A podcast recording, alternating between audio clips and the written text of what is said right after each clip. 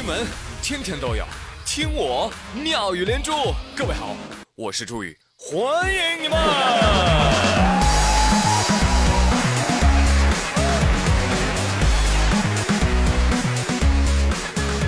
各位投资人，大家好，今天我给各位带到了一个致富项目，对，就叫共享秋裤。你看呐，天儿啊逐渐冷了，大家一出门，呦呦呦。而我设想的这个项目，初步呢，准备在各小区、公司的附近啊，布局一个共享秋裤间，就主要呢是解决当代人出门的时候感觉到冷飕飕却忘穿秋裤的痛点。那以后出门，您要是感觉冷，没关系，走到我们秋裤间，手机扫一扫。就可以花一块钱添一条秋裤，而且呢，你到公司前儿就可以把它脱下来，哎，再放回到共享秋裤店。那这样一来，在同事面前，那你还是那个不穿秋裤的小仙女。那我呢，初步给这个项目估值大概二十亿，二十亿，二十亿。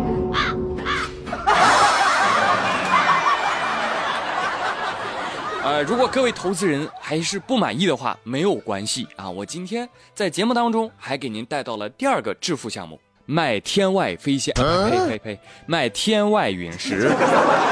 众所周知，在中秋节期间啊，可能你们还不知道是吧？云南香格里拉地区疑似坠落了一颗小行星陨石。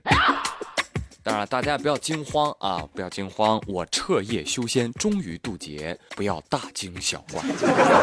很多人看到这个云南陨石坠落事件，第一时间想到什么呢？看的那部电影《你的名字》，而两者在设定的时间上也是惊人的相似。电影当中设定的彗星掉落时间是十月四号的二十点四十二分，而云南发生陨石掉落事件是在十月四号的二十点零七分。时间几乎一致，所以朋友们，问题来了，一早起来有没有发现你的身体嗯发生一些变化呢？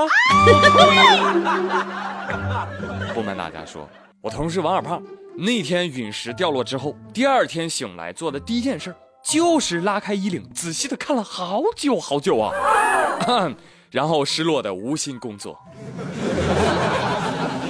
那这个事件发生一周以来啊，除了在网络上很火爆之外，在当地也掀起了一阵淘石热。哎，有些人甚至啊，把所谓的陨石放到网上去卖高价。喂，我说啊陨石买回家到底有啥子用哦？车珠子呀。同时，专家也提醒了啊，这些都是假货，大家不要买啊。而我更担心的是什么？你说那些捡石头去卖的人违法。我跟你说，天上掉下来的石头，那应该属于国家啊。还不给你上交五百块钱和证书等着你呢！啊，当然了，这陨石你乱买买，你买买错了买假了没啥事儿啊，大不了带回家啊砸自己的脚。哎呦！但是如果做食物餐饮的人也马马虎虎鱼目混珠，那后果就很严重了。对呀。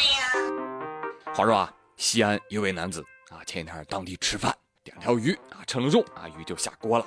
过了不多久啊，鱼端上来了啊，端上吃吧，嗯。吃着吃着啊，吃出来第一条尾巴啊，夹出来不吃啊，吃着吃着，哎呦，第二条，嗨，这才到哪儿？接着吃啊，紧接着吃出来第三条、第四条鱼尾巴。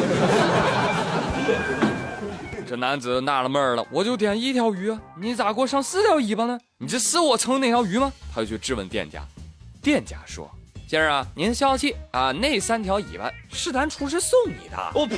哟，那还得感谢你了。你这说还算靠谱哈？你幸亏没说恭喜你先生，你吃出了比陨石还罕见的万年一遇的四尾神鱼啊！啊，四尾，你比五尾少一尾。就是，这算什么呀？是不是？我去吃黄焖鸡。哪次不是三只以上爪子，五六块齿尖？运气好了，我还能吃俩鸡头呢。每次我都偷着乐，我心里想啊，嘿，这老板真傻哎！我就点了一只鸡，他给我上俩，是不是傻？好了，既然老板都说了送你的，那你还能怎么办呢？对不对？换我，我就不会投诉他。多好的店家呀！直接给他店里送一面锦旗，锦旗上写着。买鱼送鱼尾，良心店家。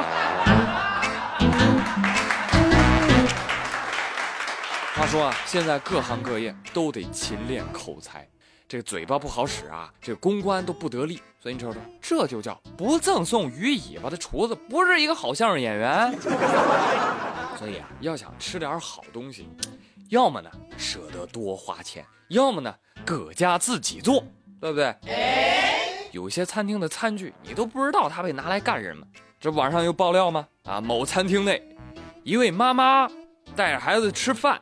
吃着吃着，孩子说：“妈妈，我撒尿。”妈妈说：“好嘞，宝贝儿子，来尿碗里。”哎呦，被人发现之后，人家就说了：“干啥呢？你这碗人家都得吃饭用呢。”对呀。孩儿他妈说了：“嗨，这有什么呀？反正碗最后都得洗的呀，孩子的尿又不脏。”而据了解，餐厅每一层都有洗手间，但人家就是不愿意去。而餐厅说了，这位妈妈使用过的全部餐具已被销毁。大姐这个神逻辑呢，我们以前经常听到过啊，所以反击起来呢，哎是比较容易的，哎不需要我多费那什么脑子。朋友们，如果下次遇到这样的人啊，我教你们还嘴三连击，你就直接跟他说，反正人都是会死的，大姐你要不要先死一死啊？反正马桶用完都是要冲的，大姐你怎么不用马桶盛饭呢？这小孩的尿啊又不脏，对对对对对，童子尿还能入药呢，大补啊！大姐不能浪费呀，反正喝下去的水也会变成尿。您啊，趁热干了吧，我敬你一碗。K.O.